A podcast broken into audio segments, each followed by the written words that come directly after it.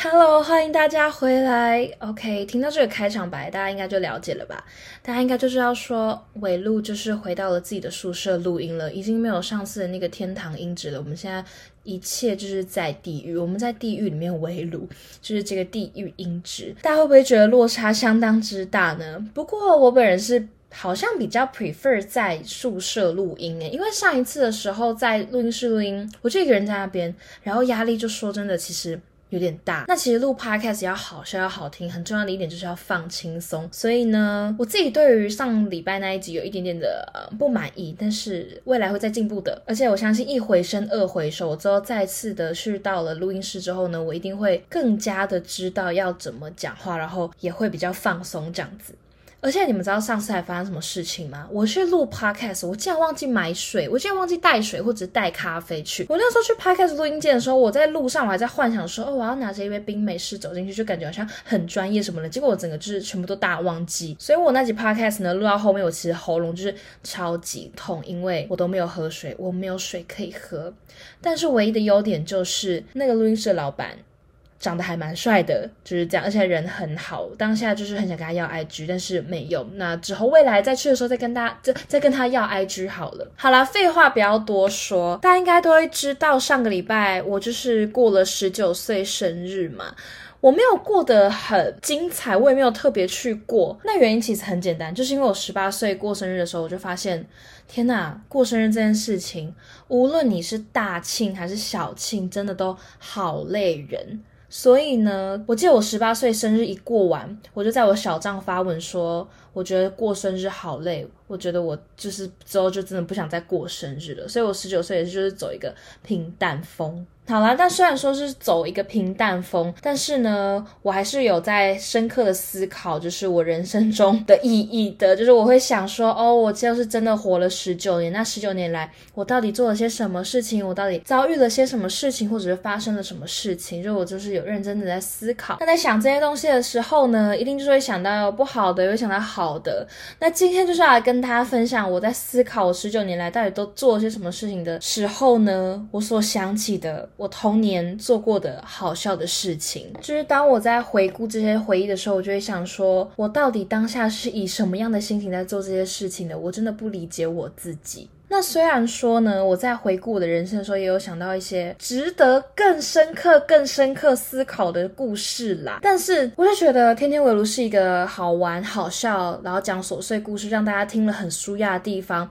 那比较沉重的地方呢，我们就是交给我本人用文字的方式去书写。然后大家如果有兴趣的话呢，未来我可能会就是写成文章什么之类的，你们就去我部落格看。诶，大家有应该有在关注我的部落格吧？我从第一集讲到现在。到底为什么我的部落格还是触及率那么的低呢？所以尾路就是在此就是再度宣导一次，大家可以去看我的部落格，OK？你们可以去了解就是不同面向的尾路，好吗？就是下一次的时候，可能你们真的真实世世界中遇到我，你们可以有更多的话题可以跟我聊，就不只是只有我在讲琐碎故事。好了好了，我不要骂人了，我不要再情了了，我现在就直接就进行讲故事环节，进行我所想到的我小时候做过的白痴故事环节。好，来第一个故事呢，第一个故事发生在什么时候？其实我有点小忘记，但大概是国小时候吧。反正就是我那时候小时候，我的家人就送了我一台小台的电子琴，玩具性质较高的一个电子琴，不过它还是可以弹的，然后你是可以跟着谱弹钢琴那一种。其实正常来讲的话，如果你送了一个小孩这样的一个电子琴，你是不是会给他谱？你会给他什么谱？你就是会给他小星星的谱啊，两只老虎的谱啊，然后什么茉莉花的谱啊，就让小朋友这样子开开心心的弹儿歌这样子。但是你们知道我的家人在送了我这台电子小钢琴之后，他们给我什么谱吗？他们给我中华民国送的谱。就是这么的另类，超级莫名其妙。那我也不知道为什么啦。我小时候就是拿到了这个时候就唱得很开心，我就还会自弹自唱。我到现在我都还记得中华民国颂怎么唱，什么青海的草原一眼望不完，喜马拉雅山峰峰相连到天边。荒不荒唐？我小时候就竟然弹着一个小电子琴，然后在唱这种歌，哎，我在想我小时候到底知道这些歌词在讲什么？我知道什么是喜马拉雅山吗？我连玉山都认不得了，我怎么可能会在那边唱喜马拉雅山，然后风风相恋到天边？我就觉得会不会太荒唐呢？但是，但是，可能我乐天知命的个性就是从小养起吧，反正我就真的就是唱得很开心。你们知道我夸张到什么地步吗？我就是。拿着电子琴站在四楼阳台的矮墙上面，大弹中华民国颂，然后大唱，然后就觉得说我要唱给全世界听。尽管说我根本不知道这首歌的含义，那我就是唱的很开心，而且我还不止唱了一次，然后唱了好几次这样子。不过吼，在乐天之命，再怎么活在美梦之中，再怎么活在喜马拉雅山的那个山顶，我们终究是会有清醒的一天的。就是有一天，我就是同样的在唱中华民国颂的时候呢，我往下看，我就看到一个骑摩托车的 骑骑摩托车的阿姨，她就抬头看了我一眼。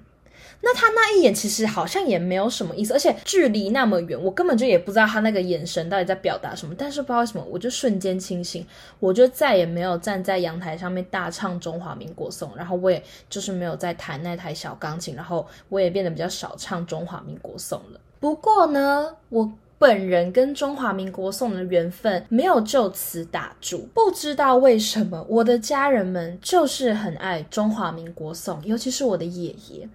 那呃好，就是有点小悲伤。反正就是我爷爷呢，他后来就是过世了。那过世的时候呢，我们的家人就非常非常难过。然后我记得我有几个家人啊，就是为了想要纪念我爷爷，他们就把他们的手机铃声改为了中华民国颂。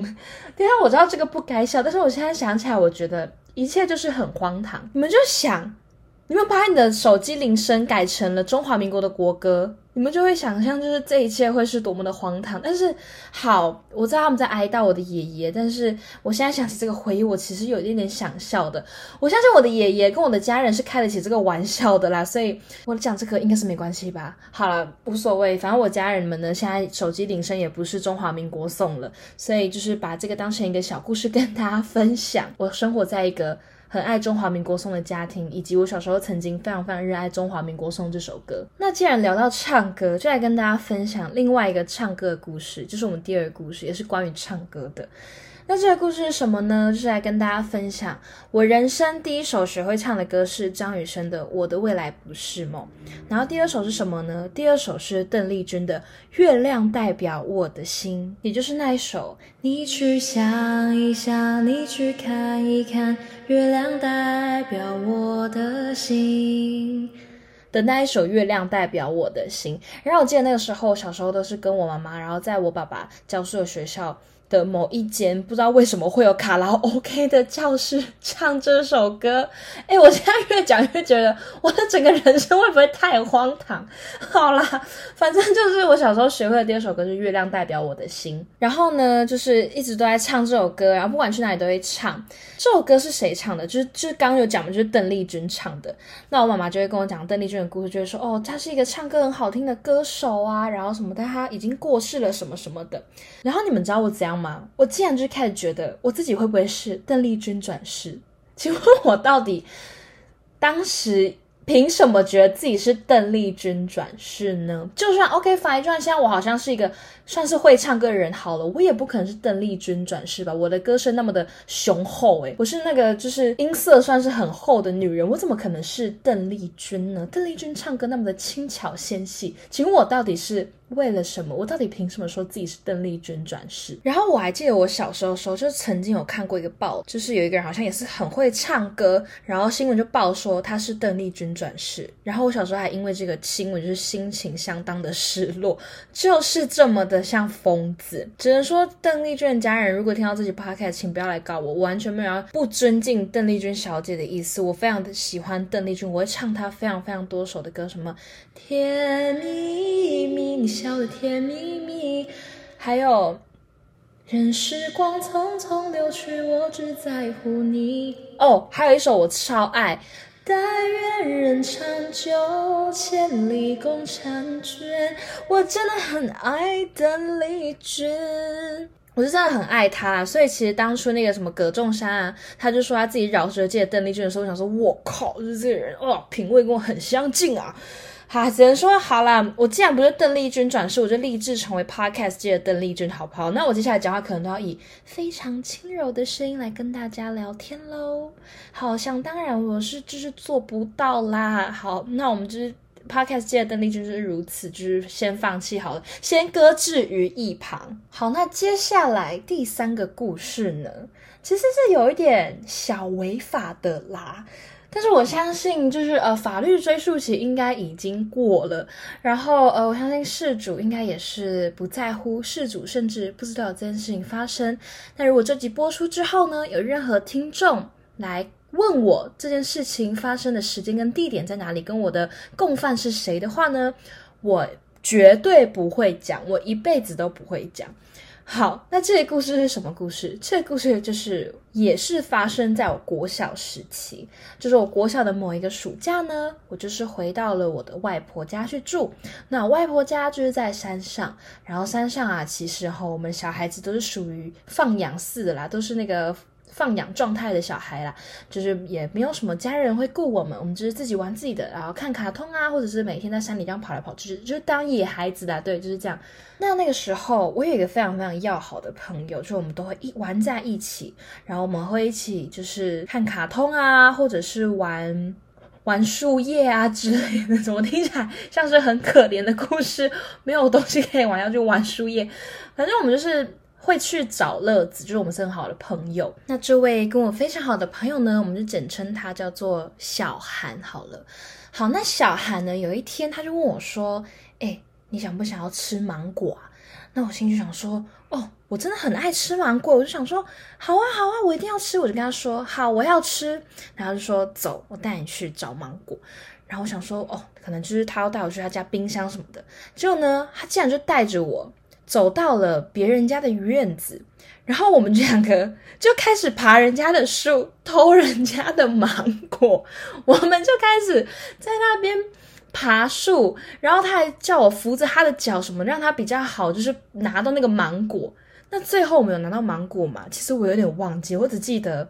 我们那个时候在那边为非作歹，然后再偷人家的芒果。我现在每次想起来这个回忆，我都会觉得就是特别的好笑，因为真的是太野小孩了。我们这个行为，那我跟小韩呢做过的事情也不是只有这一件，我们还有做过一件很疯癫的事情，就是有一次我们在小韩家玩，然后小韩就说。你肚子会饿吗？要不要吃东西？然后那个时候我其实还好，然后他就又问了我一句说：“我们要不要我们来煎蛋？”然后我想说：“哎，煎蛋听起来很好玩哦。”然后我们两个就是小不隆咚的小孩，我们就打开小韩家的冰箱，然后拿了几颗蛋，然后开始煎。那你们一定会想说：“煎蛋怎么了吗？就是也还好吧，就是你们知道怎么用的话，应该就没有关系啊。”但是你们知道我们两个怎么样吗？我们两个哈。我们把冰箱的蛋全部都煎完了，我们把每一颗蛋都拿下去煎，就煎了非常非常多颗的蛋，然后这样一煎就吃一个，然后煎再吃一个，直到小韩的妈妈回来的时候，他就发现我们两个这小小淘气鬼，就是竟然把家里的蛋全部都自己煎，然后自己吃完，然后就念了我们一顿。我只能说哈，小韩真的是。带着我做过好多为非作歹的事情。你们现在正在听 podcast 的人，跟我身边的朋友吼，一定都会觉得雪露，你一定是那个带大家做坏事的人。不好意思，没有，我小时候是被带着做坏事的。然后现在这些坏事，我回想起来，我真的是觉得。有够好笑啦，就是奈安呢。那接下来这则故事呢，我在回顾的时候就在想，我的脑袋有时候会如此愚蠢，会不会就是因为我做过了这样子的事情，而导致我是一个笨蛋呢？好，那这则故事是我妈跟我讲的，我对这个故事的印象非常非常的薄弱，就我真的没有什么印象了。好，那这则故事就是我妈跟我说，有一次有一天下午，她跟我在客厅里面看电视。然后他就发现呢，我坐在客厅坐着坐着，我就会自己跑去厨房里面，然后一阵子之后再从厨房跑过来，就跑回客厅，然后过了一阵子之后呢，我又会从客厅跑去厨房，然后再从厨房跑回来。那我妈呢就觉得说我到底在干嘛？于是有一次我再度的跑去厨房的时候，我妈就跟着我去，她就跟在我后面。我妈说她看到了什么？他看到我跑去厨房，然后。打开盐巴的盒子，沾盐巴，吃了盐巴之后 再跑回来，是不是非常的荒唐？我既然跑了这么多趟，就是为了吃盐巴，我到底怎么了？那我妈跟我讲这个故事之后，我就的确想起来，好，我好像曾经小时候。有很热爱吃盐巴过，我好像真的有曾经有这么样的一段时期，我很爱吃盐巴。我不知道吃太多盐巴有没有影响到我整个人生，以及我这个心智、脑智的 脑智这种心智跟身心的发展了。那我是想起来这个，我就觉得我自己会不会就是太荒唐呢？不过我在想，爱吃盐巴应该是每个小朋友都试过事情吧？怎么可能有人小时候没有偷吃过盐巴？都有人小孩子。在那边偷吃鼻屎的，怎么可能没有人会吃盐巴呢？好了，如果大家就是有吃过盐巴，或者小时候也就爱吃盐巴的话，欢迎来跟我分享，让我知道我不是孤单的，让我知道说哦，就是我不是怪咖这样。尽管我整整个人生就是已经够怪咖了。那接下来这则故事呢，也是关于妈妈的故事。这则故事是发生在我国小大概五年级的时候吧。那时候我妈妈就是训练我怎么。提款这样子就是怎么使用提款机，然后有时候呢，我妈就会载着我去 Seven，然后就是叫我操作那个提款机，要帮她领钱这样。那操作了一两次之后呢，我妈有一次也是要载我出去，然后那时候她要顺便去领钱，然后想说哦，就是我都已经会那个使用提款机了，所以想说好，那就她就在车上，然后让我下去领钱这样子。那虽然当时我已经学会领钱了，但是我其实还是有点紧张。那当时候呢，我妈叫我领两千块啦，然后我想说好领两千，但我想说我可能就是太紧张了吧，我可能连数字都不会看了，我就点了那个荧幕之后，钞票出来，Oh my god，这好像是两万块诶，就是非常非常厚的一叠钞票，就从那个提款机里面跑出来，然后他想说完了怎么办？我不知道怎么把钱存回去。所以我就只能呢拿着很厚很厚的钞票走回车上，然后把钱拿给我妈，然后我妈就说：“ 怎么办？笑到停不下来。”我妈拿到钱，她说：“哈，我就给你两千，这是两万呢，就是真的非常的好笑。”我妈当时的神情就是整个觉得我是一个很荒唐的人，然后我当时我也不知道怎么办，因为我想说，就是就是。犯错，然后我妈其实也没有怪我，她就说：“好啦，好啦，就先这样，上车，上车。”然后这件事情也就这样子不了了之。但是我自己觉得当下真的很好笑。我妈就说：“啊，我就那领两千呢，这是两万，就是。”我不知道，我就觉得很好笑，真的。好，大家会不会觉得其实很无聊，根本就没有人在乎？但是说真的，就是还蛮好笑的。那接下来这个故事呢，荣登我人生最最最好笑的故事。我每一次跟任何人讲这个故事，我都要笑到啼笑，因为我到现在我还是觉得很好笑。但这则故事 就是发生在我 等一下，我真的不能这样子。好，我先冷静。好，那这则故事在开始讲之前，我一样也就是要先打预防针，就跟大家说，这就是我小时候的故事，然后不代表我现在为人是这样，也不代表我就是这么的奇怪，就是先跟大家打个预防针，这样子。我现在是护理长的身份啦，帮大家打一下预防针，这样。好了，不讲废话，这则故事发生在我国小五年级的时候，这个我记得非常清楚，因为这个故事真是太好笑了。好，那我国小五年级的时候发生了什么事呢？就是有一次啊，在上课的时候，班导在上课的时候，有一个男生，我们就简称他为王同学。王同学好像上课的时候，好像在不知道在玩还是什么的，还是不专心，反正就被老师叫到讲台的最前面，就是站着，就在黑板的旁边这样站着听课这样子。那当时的伟路呢，坐在。教室的最后一排，因为我小时候就是身高就是比较高，我到现在也是就是比人家都还要再再大一再大一倍这样子。反正我小从小就是一个就是比较比较大只的小孩，反正我就坐在教室最后面，然后就是最后一排这样子。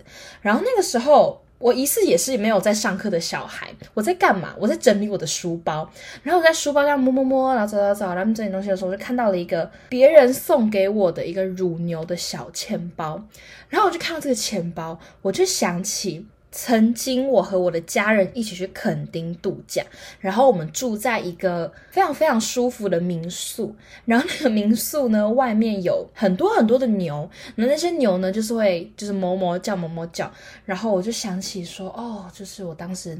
那么的舒服，就是在那个垦丁，然后草原啊、牛啊，然后微风啊，然后很放松、没有压力的感觉，就跟现在就是在教室里面上课是完全不同的感觉。那大家听到这边，你会想说，哎，不对啊，就很正常啊，这种故事怎么会让人家不开心呢？怎么会要打预防针呢？怎么就是要当护理站站长了呢？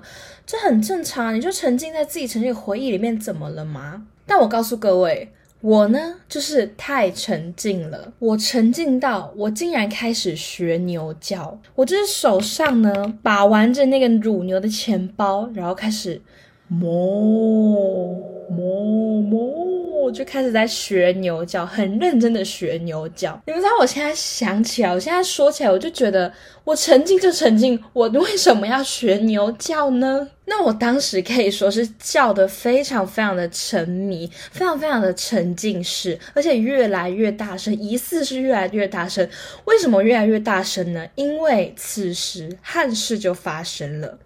刚刚大家前面是不是记得我讲过一个叫做王同学的同学，他被叫在黑板前面罚站。我学牛叫叫到一半，冲到王同学所站的那个黑板的那一端，就。大声的跟大家说：“你到底闹够了没有？”然后呢，老师这样一吼，我直接从回忆里面被拉回现实。我想说，怎么了？发生什么事情？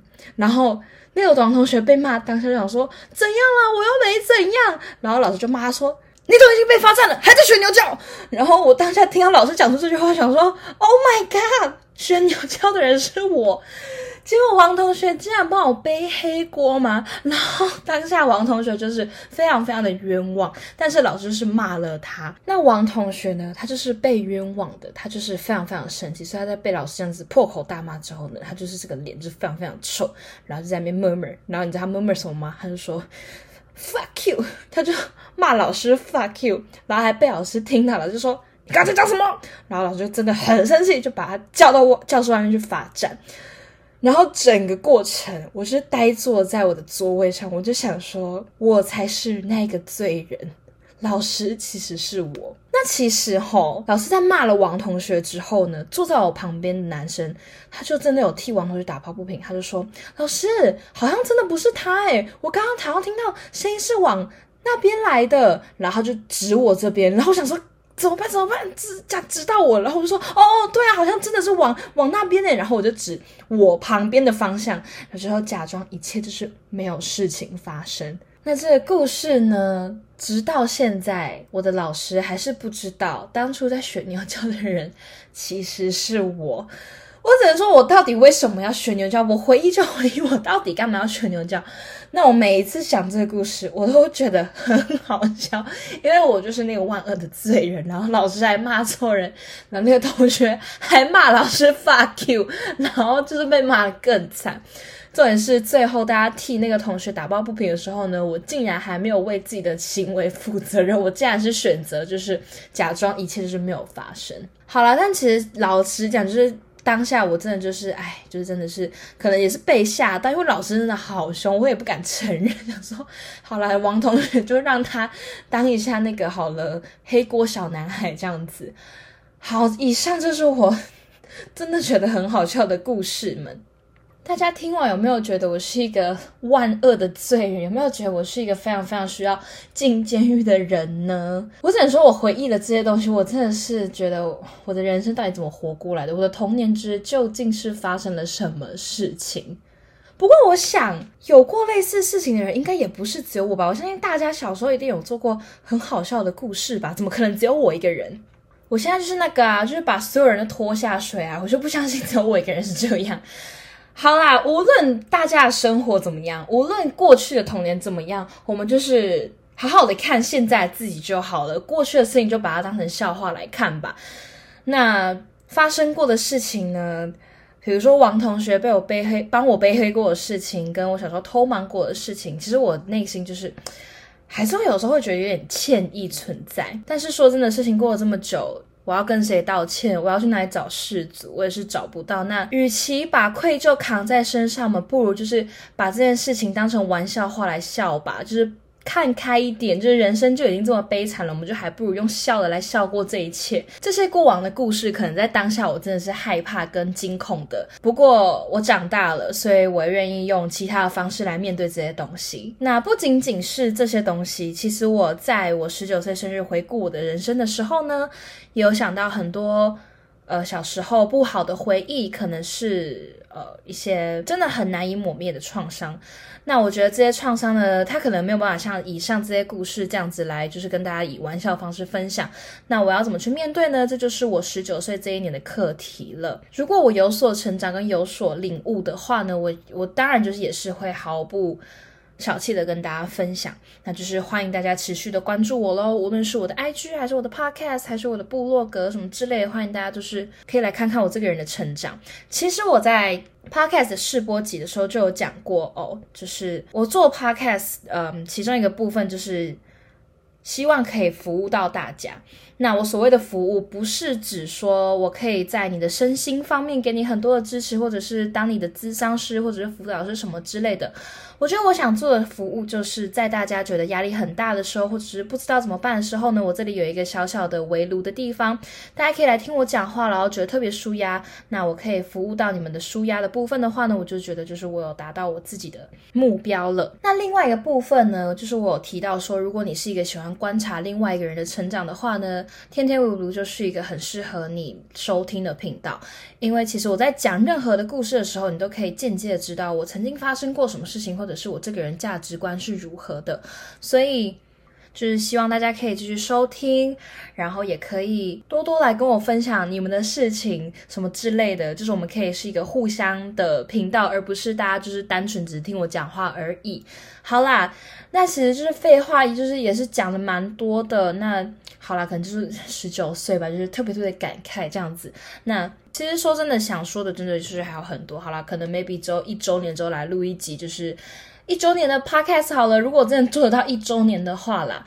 好，那主要就是最后的话呢，就是感谢大家收听。这次就是真的由心的来感谢大家，因为我真的知道大家一直以来就是有在收听我的 podcast，然后每一次呢都会给我很多的 feedback。虽然说你们就是可能比较害羞一点，但是我觉得也都没有关系。就是谢谢大家都站在我身边，然后也愿意听我说话。